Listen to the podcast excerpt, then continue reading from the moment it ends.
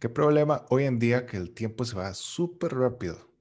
Hay que hacer un montón de cosas, siempre estamos en carrera y al final del día, al final de la semana, al final del mes, nos damos cuenta que no nos quedó tiempo para nosotros. El episodio de hoy está dedicado a cómo podemos descifrar la manera de encontrar tiempo para nosotros. Mi nombre es Alfredo Bonilla y esto es What the Hack Show.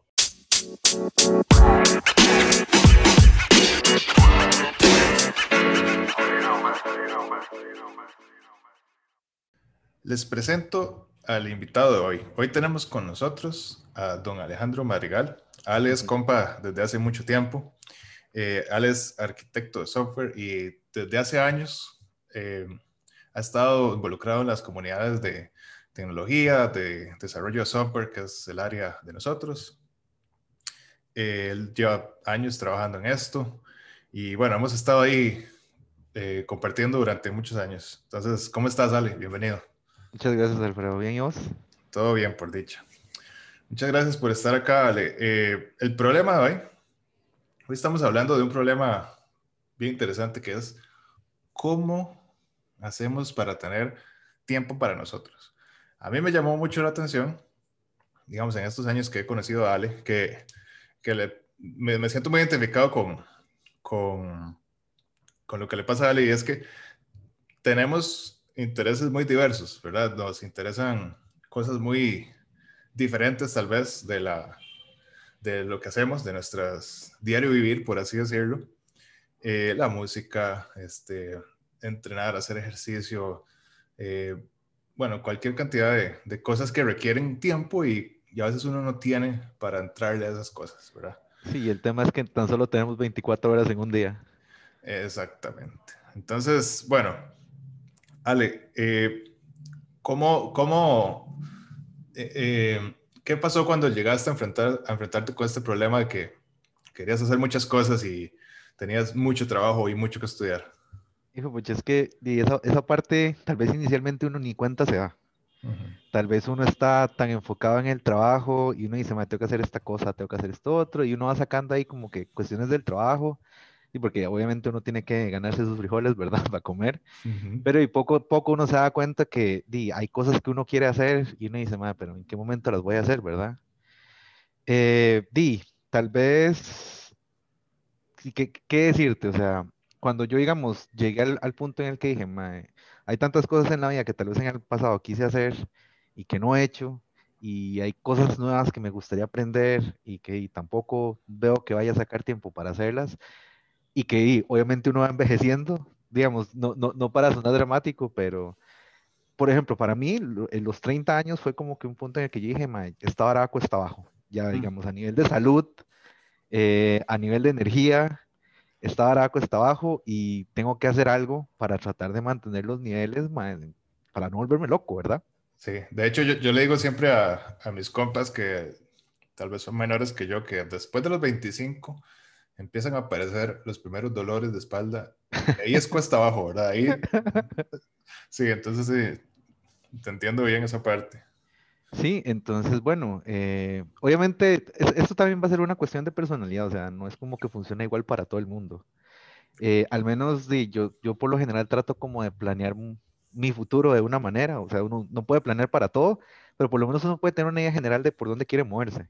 Uh -huh. Eh, y de ahí, ya llegando a los 30, cuando dije, bueno, ya llegué a, la, a lo que tal vez vaya a ser la mitad de mi vida, sí. este, y no quiero que esta mitad que queda vaya a ser como que un, una vara que me vaya a, a, doler mucho por muchos lados, ¿verdad? Estamos hablando de, eh, qué sé yo, problemas para dormir o problemas de salud, eh, falta de energía, falta de, digamos, de concentración, ese tipo de cosas que podrían llegar a pasar, pues dije, no, hay, hay que hacer un cambio radical.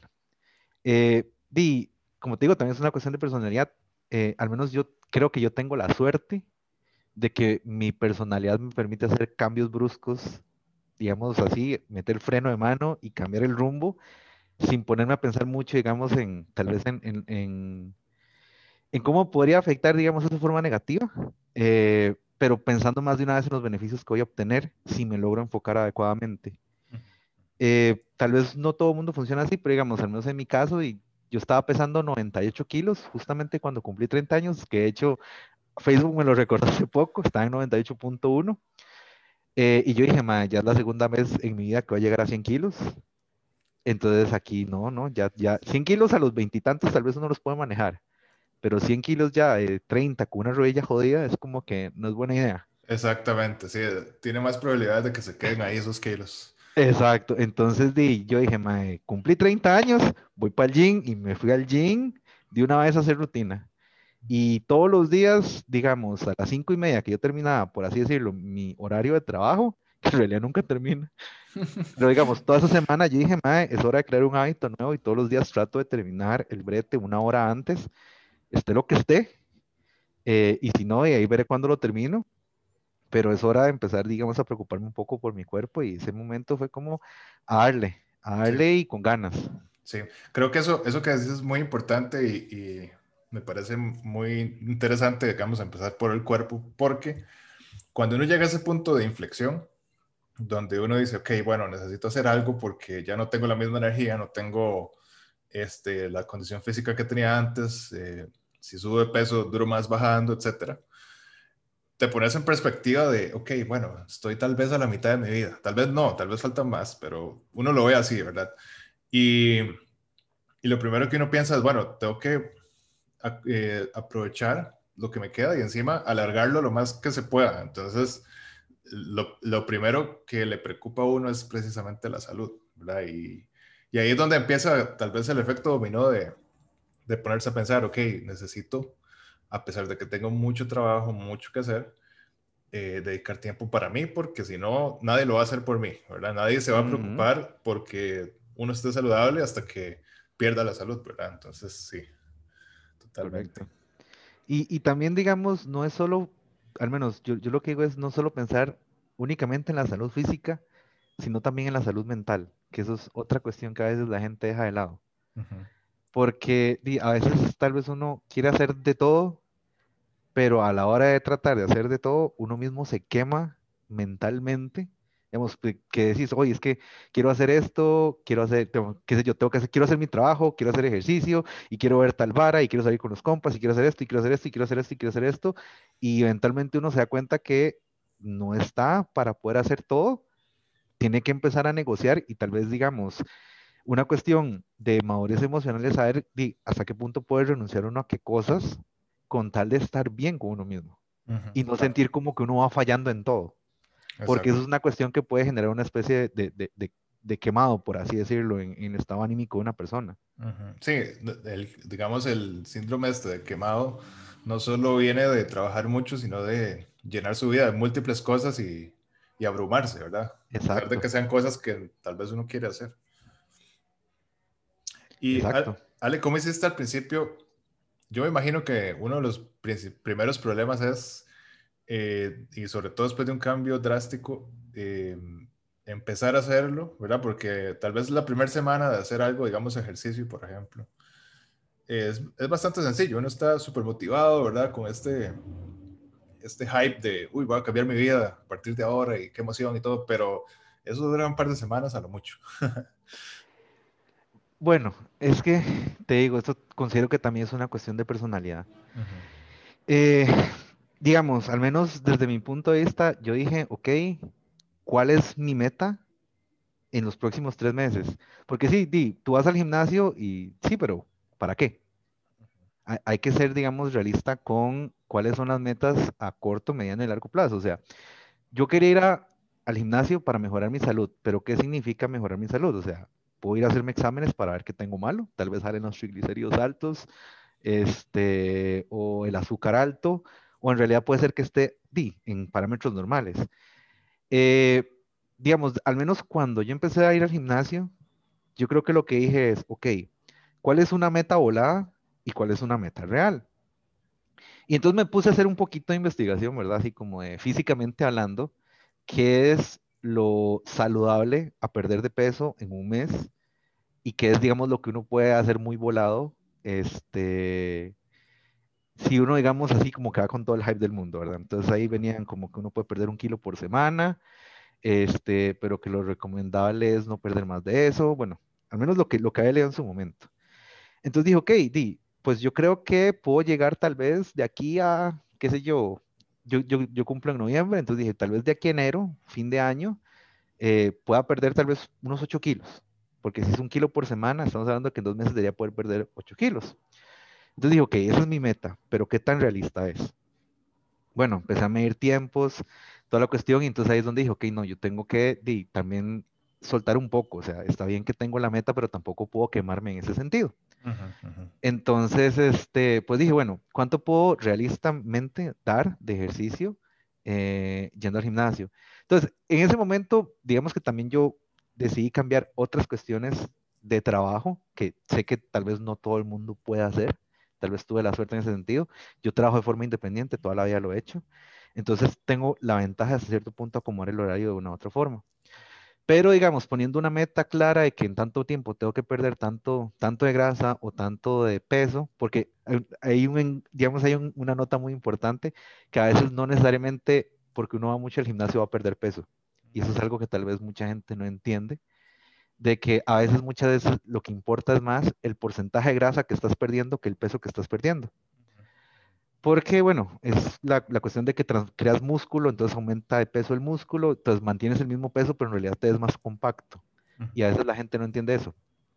Pero bueno, dejando eso de lado, la meta era, ok, voy a tratar de bajar de 98 kilos hasta 90 kilos, ¿verdad? Y teniendo un porcentaje de grasa, digamos, reducido eh, y sintiéndome mejor. Pues la verdad es que la primer, yo creo que el primer mes no lo logré. Eh, al menos porque yo iba con la idea del peso, ¿verdad? Exacto.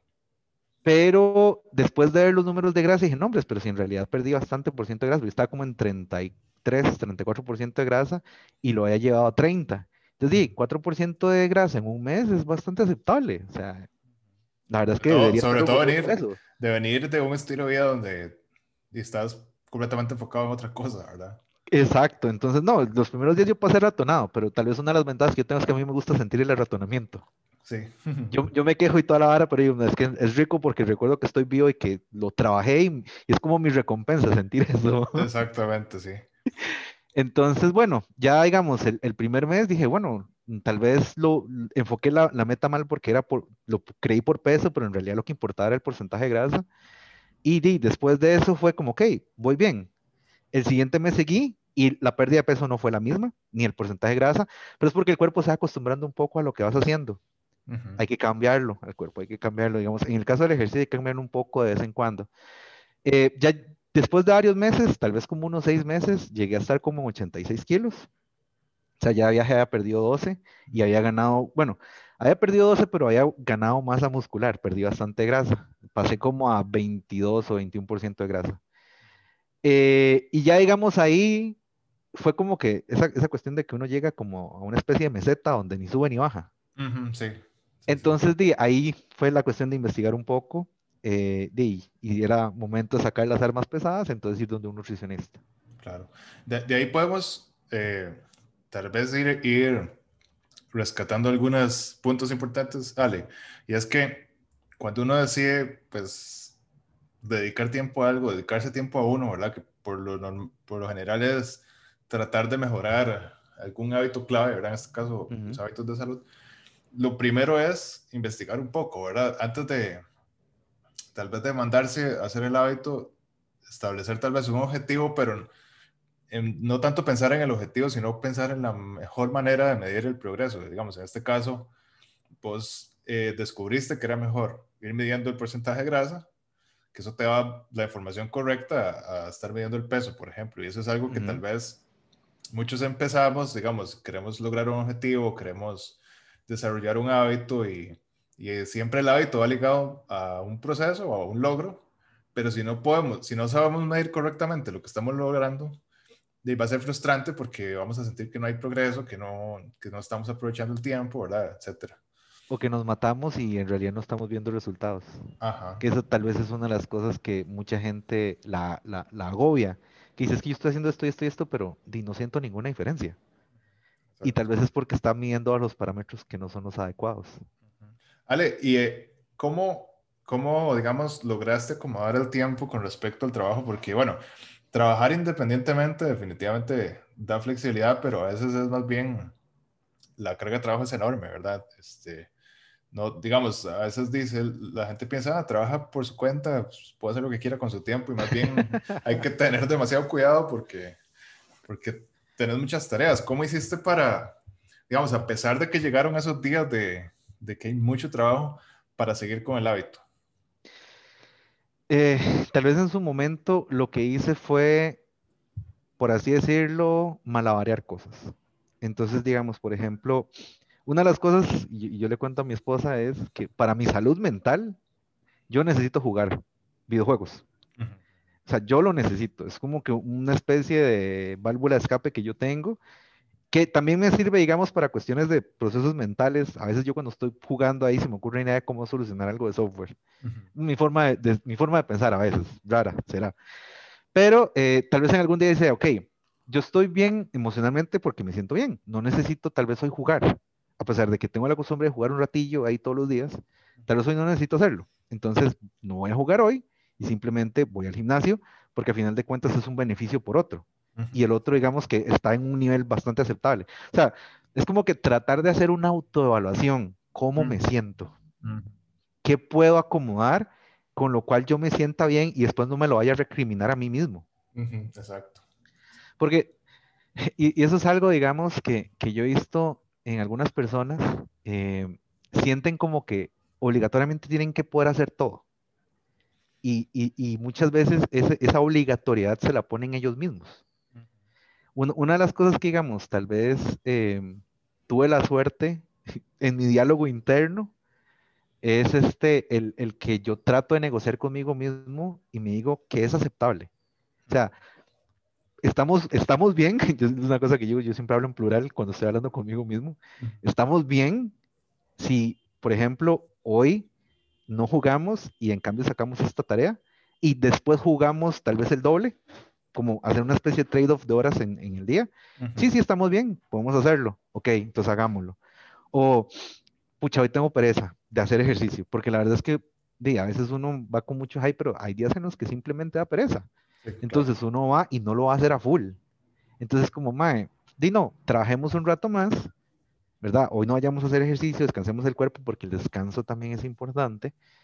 Eh, enfoquémonos en sacar unas cuantas cuestiones de tarea y después, qué sé yo, me tomo una siesta o simplemente mañana voy y hago, qué sé yo, 30 minutos de caminata adicional como para distraer la mente. Entonces, al menos desde mi punto de vista, e-, esa, eso de poderse poner, poderse poner a uno con uno mismo a hablar y negociar, digamos, qué, qué alternativas me hacen sentirme bien y después no voy a andar diciendo, ay, es que quién me tiene a mí de menso que por andar jugando no hice tal vara, o para qué me fui al gimnasio si ahora estoy estresado con esta cuestión. Es que ya, ya ahí, digamos, ese punto de recriminarse uno mismo las cosas es donde tal vez ya la cuestión no va tan bien. Entonces, como que tratar de negociar hasta qué punto yo puedo acomodar, digamos, esas cuestiones en mi día. Sí, e, exactamente. Eso, eso suena como, como tener una flexibilidad con, consigo mismo, ¿verdad? No culparse porque, porque a veces las circunstancias cambian, ¿verdad? Y, y hay problemas y, tal vez uno no puede lograr lo que se propuso. Entonces, tener, e, es, yo me lo imagino como hablar con, con, tal vez un compa o un familiar que uno quiera mucho, ¿verdad? Y esa persona eh, le está tratando uno de decir, mira, hoy no puedo hacer esto, pero negociamos, ¿verdad? A cambio, puedo hacer esto otro y al siguiente día reponer. Entonces, normalmente uno tendría esa flexibilidad con, con una persona, digamos, cercana. ¿Por qué no con uno mismo? El detalle es que a veces uno mismo. ¿Quién más cercano que uno mismo? Exactamente. Entonces, no, creo que el, el hack, ¿verdad? Y el secreto está en, en vez de dejar todo tirado, sentarse un momento a, a analizarse uno mismo y ver cómo puede negociar la flexibilidad, ¿verdad? Porque con eso, primero, no se siente uno mal de, de no haber logrado lo que quería lograr y por otro lado tampoco está este, dejando todo tirado, al contrario, más bien quizás está moviendo la carga de hoy para mañana, que hay más tiempo o hay más energía, o, ¿verdad? Y todo sale bien al final. Y bueno, la verdad es que hay, que ser honestos. Tal vez en algunas ocasiones no es que todo va a salir bien, pero es, mejor que las cosas no salgan bien a que todas las cosas salgan, se vayan al carajo. Digamos, como para tratar de rescatar un poco de que, diga, hay días, hay días que van a ser una mierda. Perdón por la expresión, pero es que es la verdad. Eh, Pero, di, a veces es bueno, por así decirlo, aceptar que van a haber días malos y no martirizarse porque hubo un día malo. No sé si me explico. Exactamente. Que eh, eso me hace mucha gracia porque tiene, digamos, uno podría hacer una metáfora con, con las finanzas, ¿verdad? Con los negocios, que eh, si uno tiene una buena estrategia de negocios, van a haber momentos donde hay negocios que salen mal, ¿verdad? Donde uno va a tener tal vez pérdida, pero a la larga, eh, gracias a la estrategia, la mayoría de veces va a salir bien siempre y cuando uno continúe con la disciplina. ¿ya? Entonces, es, es, presupuestar, como quien dice, presupuestar la pérdida, presupuestar los días malos y, y cuando sucedan, uno no se va a frustrar porque sucedieron, uno sabe, ya los anticipa y pues nada más sigue tranquilo con su vida, ya vendrán días mejores, ¿no? Sí, y uno también, de, y de una u otra forma, uno termina aprendiendo algo de eso. O sea, si tal vez en algún momento, ya viéndolo a nivel de negocios, uno dice, Ma, este, este negocio fue fatal, eh, ¿qué fue lo que me llevó a ver que ese negocio fue fatal? O sea, ¿cuáles fueron los desencadenantes? Y tratar de no repetir esa misma cosa en el futuro. Lo mismo, digamos, son los, los, los, errores a la hora de administrar el tiempo. Que, y como decíamos, cuando uno trabaja independiente, si uno un día no trabaja, simplemente decía no recibió salario. Entonces uno tiene que estar como que muy consciente de cómo planea uno la semana para por lo menos tratar de asegurarse de que si en algún momento por alguna razón no puedo trabajar, por lo menos en un futuro lo puedo, digamos, compensar de alguna manera. exacto. De hecho, eso se, se, parece mucho a un concepto que había aprendido en clases de música y era tener una rutina mínima, que si el día se pone cuesta arriba, porque como decís, hay días malos y, y siempre los van a ver, pero en la música darle mantenimiento a la práctica es súper importante por la memoria muscular, por, por todo, ¿verdad? Un día que uno falle de práctica o dos días, una semana, eh, te echa a perder mucho el rendimiento. Y bueno, vos lo sabes por, porque tal vez también sabes de música y ahorita podemos hablar un poco de eso. Eh, pero el, el, punto es que saber que en un día malo uno tiene un plan mínimo de emergencia. Por ejemplo, ok, tal vez hoy no puedo entrenar hora y media, pero tengo esta rutina de 20 minutos que al menos me mantiene en forma por estos dos días de cosas malas que están pasando, ¿verdad? No sé si, si, si tenés algún comentario, algún consejo sobre eso. Bueno, eh, efectivamente, digamos que este, la rutina ayuda mucho. Pero no te voy a negar, o sea, no te voy, digamos, no te voy a mentir. Hay días en los que a mí la rutina se me pasea completamente y lamentablemente, digamos, yo ahorita no estoy tocando mucho el, el, violín como estaba haciendo antes, porque he metido otras cuestiones en mi vida. Eh, pero digamos, uno, efectivamente, uno de los, de los consejos que nos daba el profesor de violín a nosotros era, no importa si usted no puede sacar una hora para practicar toda esta canción con que usted saque cinco minutos para practicar posición de dedos es más que suficiente. Porque bueno, en el caso particular del violín, la posición de dedos tiene que ser muy exacta para que el violín suene bien. Solo un, milímetro más arriba, un milímetro más abajo ya suena muy desafinado. Entonces, cinco minutos para tratar de practicar esas posiciones ayuda un montón. Y digamos, por un tiempo lo apliqué, cuando mi enfoque estaba en tratar de mejorar mucho en el violín, trataba como por lo menos practicar las posiciones de dedos y digamos las distintas progresiones. Eh, y por lo menos con eso sentía que estaba haciendo la base. Y no me sentía, digamos, con esa cuestión de es que ni siquiera la base hizo. O sea, por lo menos hizo eso. Y efectivamente ayuda bastante. Eh, lo mismo, digamos, como decías, con las rutinas de ejercicio. Tal vez incluso 20 minutos de ejercicio tal vez no sea tan necesario como a veces solo llegar, sentarse y estirar un poquito. Que digamos, bueno, al menos nosotros trabajamos con computadoras, eh, yo te digo, yo paso sentado tal vez unas 12 o 14 horas por día, no sé en tu caso si anda parecido, tal vez menos, tal vez más, pero es muy importante por la cuestión de los huesos, los músculos, la espalda, agarrar minutos para verdaderamente estirar y eso es una de las cosas en las que sí he tratado como de ser más disciplinado, porque eh, ya esa parte, digamos que sí, sí, ya a mis 35 años, sí noto la diferencia de cuando un día que no estiré y un día que sí estiré. Claro, claro, y, y yo creo que además, por ejemplo, eh, tal vez un día uno no pudo entrenar, pero puede estirar. Eh, eso también le manda una, una señal al cerebro de, ok, seguimos en la rutina, no es como que dejamos todo tirado, sino seguimos en la rutina, nada más hicimos una modificación para adaptarnos al, al contexto de ese día y después todo bien, pero, pero digamos que el hábito de levantarse de la silla y hacer algo que a fin de cuentas es el, el disparador de ir al gimnasio, el disparador de, de estirar o de practicar un instrumento, de hacer lo que queramos, sigue ahí, nada más modificamos un poco la rutina del día y, listo, ¿verdad? Nada, no pasó más. Ale, em, ¿qué, qué, qué ejemplo tenés, digamos, para las personas tal vez que nos pasa que nos gusta un montón de cosas, ¿verdad? Que yo creo que tal vez en esto a vos te, te pudo haber pasado, eh, como, no sé, me, me gustan, quiero ir a entrenar, me gustan los videojuegos, me gusta la música. ¿Cómo haces para priorizar eso, además con el trabajo y todo lo demás, verdad? ¿Cómo, ¿Qué ejercicio tenés para eso? Hijo pucha, uh, Vieras que no, no puedo decirte como que tenga un hack, pero nuevamente volvemos al hecho de tratar de negociar conmigo mismo. Eh, digamos, hay, siento que una de las cuestiones es tratar de ser realista, o sea, como te dije hace rato, ¿cuál es la meta que tengo? Eh, por ejemplo, digamos, prepandemia, yo estaba yendo todos los viernes a tocar violín y yo sacaba unos minutos al día este, para practicar. Con todo este tema, bueno, asociado al, tema del violín, de, las clases y todo eso, yo también, digamos, aprovechaba el día para ir a visitar a mis padres, ¿verdad?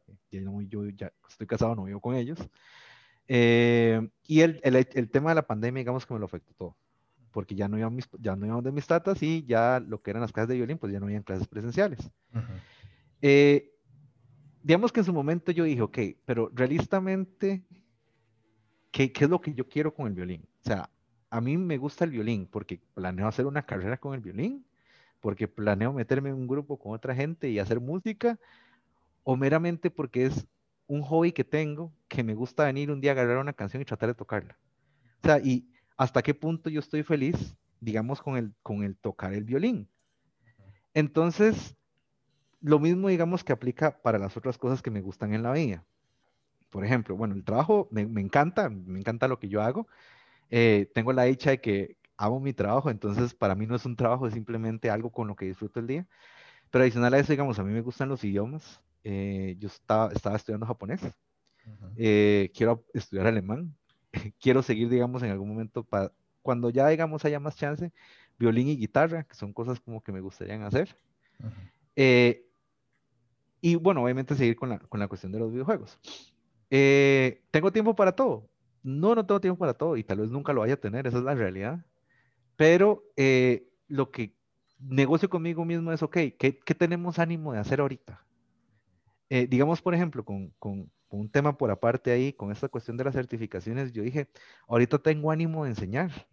O sea, tengo ganas como de, de, tratar de, de, ver cómo lleno ese hueco de conocimiento que existe eh, en la comunidad de cómo trabajar ciertas cuestiones con Drupal y que, digamos, generar como que muchos beneficios para también las personas que están trabajando conmigo y para otras personas que están tratando de trabajar en la herramienta. Entonces, hablé conmigo mismo y dije, ¿qué tengo ganas de hacer? O sea, ¿qué, ¿qué, es algo que me llenaría en este momento? Ahora que no estoy tal vez con el violín y que no estoy, digamos, practicando idiomas. Y dije, bueno, a mí me gusta enseñar. Entonces, podemos tratar de sacar un tiempo para, para hacer unas sesiones de estudio y tal vez transmitirlas para ver si a alguien les es de utilidad. Dí, hagámoslo. O sea, estamos cerrando año, ya los clientes no piden tanto trabajo, porque justamente esta iniciativa empezó las últimas dos semanas de diciembre. Y dije, bueno, es un, es un, buen momento como para tratar de, de crear un nuevo hábito. Y di, tal vez esto le sirva de muchas a las personas que están empezando a trabajar con Drupal, ¿verdad? Ya metiéndonos en cuestiones de trabajo. Eh, y di, es una cuestión que dije, bueno, hoy voy a empezar a hacer transmisiones en Twitch. Y pues ahí saqué, saqué el tiempo, eso me, emocionalmente, digamos, eso me, gratificó bastante y eh, no me siento mal y eso es muy importante, o sea, negocié con el hecho de no sentirme mal porque no estoy haciendo violín, tal vez solo le puse una pausa. En algún momento, ya cuando tal vez tenga un poco menos de trabajo, no necesite trabajar tanto, eh, pues puedo retomarlo un poco, tal vez le ponga pausa a las sesiones y no tendría nada de malo. Eh, es, nuevamente el hecho de negociar con uno mismo para decir, ok, ¿qué, qué, qué puedo hacer ahora? Tal vez esto me demanda mucho tiempo y no es el tiempo que yo quisiera entregarle, pero tal vez puedo hacer esto otro que tal vez me está apasionando un poquito más en este momento y no tiene nada de malo. No tengo, o sea, yo no tengo, por así decirlo, por qué saber tocar violín y ser, qué sé yo, un David Garrett, una cuestión así, o, y tal vez hablar, digamos, japonés a nivel de tecnicismos en programación o alemán en eso y saber tocar la guitarra. Y di, si yo vengo y decido que yo necesito ser un experto en todo eso, pues no me va a alcanzar el tiempo. Exacto. Entonces es como que hasta, hasta qué punto, ¿verdad? Ajá. Pienso que, que, también se puede aplicar este concepto que se aplica mucho en negocios de, de, poner a prueba las cosas, porque digamos que de repente uno dice, mira, yo siempre he querido tocar guitarra, pero la verdad es que no tengo tiempo. Y, y ese no tengo tiempo en realidad es que tengo las prioridades organizadas de cierta manera, pero si uno nunca pone a prueba ni siquiera intentar el nuevo hábito, no sabe tal vez qué tanto lo va a disfrutar, no sabe también qué tan importante va a llegar a ser, si si es algo a lo que uno quiere, como vos decís, dedicarse o si es nada más algo que tal vez es temporal, uno puede disfrutar de algo temporal y después cambiar su foco y eso está, es completamente aceptable, ¿verdad? El mundo le vende a uno que, que uno tiene que darle durísimo a todo y no es cierto, o sea, uno puede darle durísimo a las cosas más importantes como la salud, el trabajo, pero en cuestión de otras cosas, eh, vale la pena tal vez probarlas y decidir qué pausar y qué, qué dejar ahí, ¿verdad? Ir probando poco a poco. Sí, y a, final de cuentas hay que disfrutar un poco la vida. Sí. o sea, uno tiene, uno tiene las responsabilidades, esas siempre van a estar ahí, pero tampoco, digamos, es estar sobreviviendo. Hay que tratar de vivir un poquito. Completamente. Ok, Ale, para ir concluyendo, creo que podemos decir que lo primero es darse cuenta del problema, ¿verdad? Que normalmente el problema es mira, no tengo tiempo para mí y ya es hora de hacer un cambio. Ese, ese digamos, momento de la vida nos pasa a todos, en, ya sea un cumpleaños o, o en, no sé, ante una enfermedad o ante algún problema serio, o simplemente llega.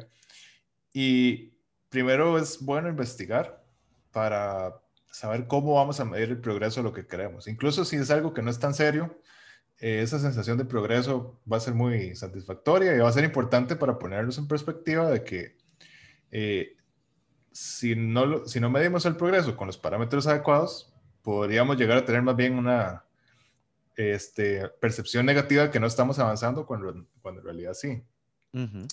Lo otro que hablamos es eh, negociar con uno mismo, ¿verdad? Desde negociar un poco la rutina, negociar pero no, no dejar todo tirado y ya, sino nada más, sino decir, bueno, podemos intercambiar un poco, un poco de esfuerzo de esto con esto otro, ¿verdad? Y, tener esa flexibilidad, pero siempre a cambio de algo, ¿verdad? A cambio de un beneficio. Y al mismo tiempo también negociar con uno mismo y sobre qué cosas hacer. Y, y está bien no siempre cumplir la rutina, está bien siempre eh, cambiar de una actividad a otra si consideramos que, queremos, o sea, como tener esa libertad sin sentir culpabilidad de que no estamos haciendo todo a full porque eso es imposible. Exacto. Ok, Ale, eh, ¿dónde te podemos encontrar en redes sociales o bueno, en términos generales, yo no soy como que muy público. Ahorita mi faceta más pública está en LinkedIn y en el grupo que tengo en Facebook para los estudios de certificación de Drupal 9. Eh, los sitios personales todavía están en desarrollo. Casa Herrero, Cuchillo, Palo, lamentablemente. Eh, pero sí, por link. ¿Cómo se llama el, canal de YouTube, perdón? Ok, el canal de YouTube es Alemadlaytech. También estoy en Twitch como Alemadlaytech.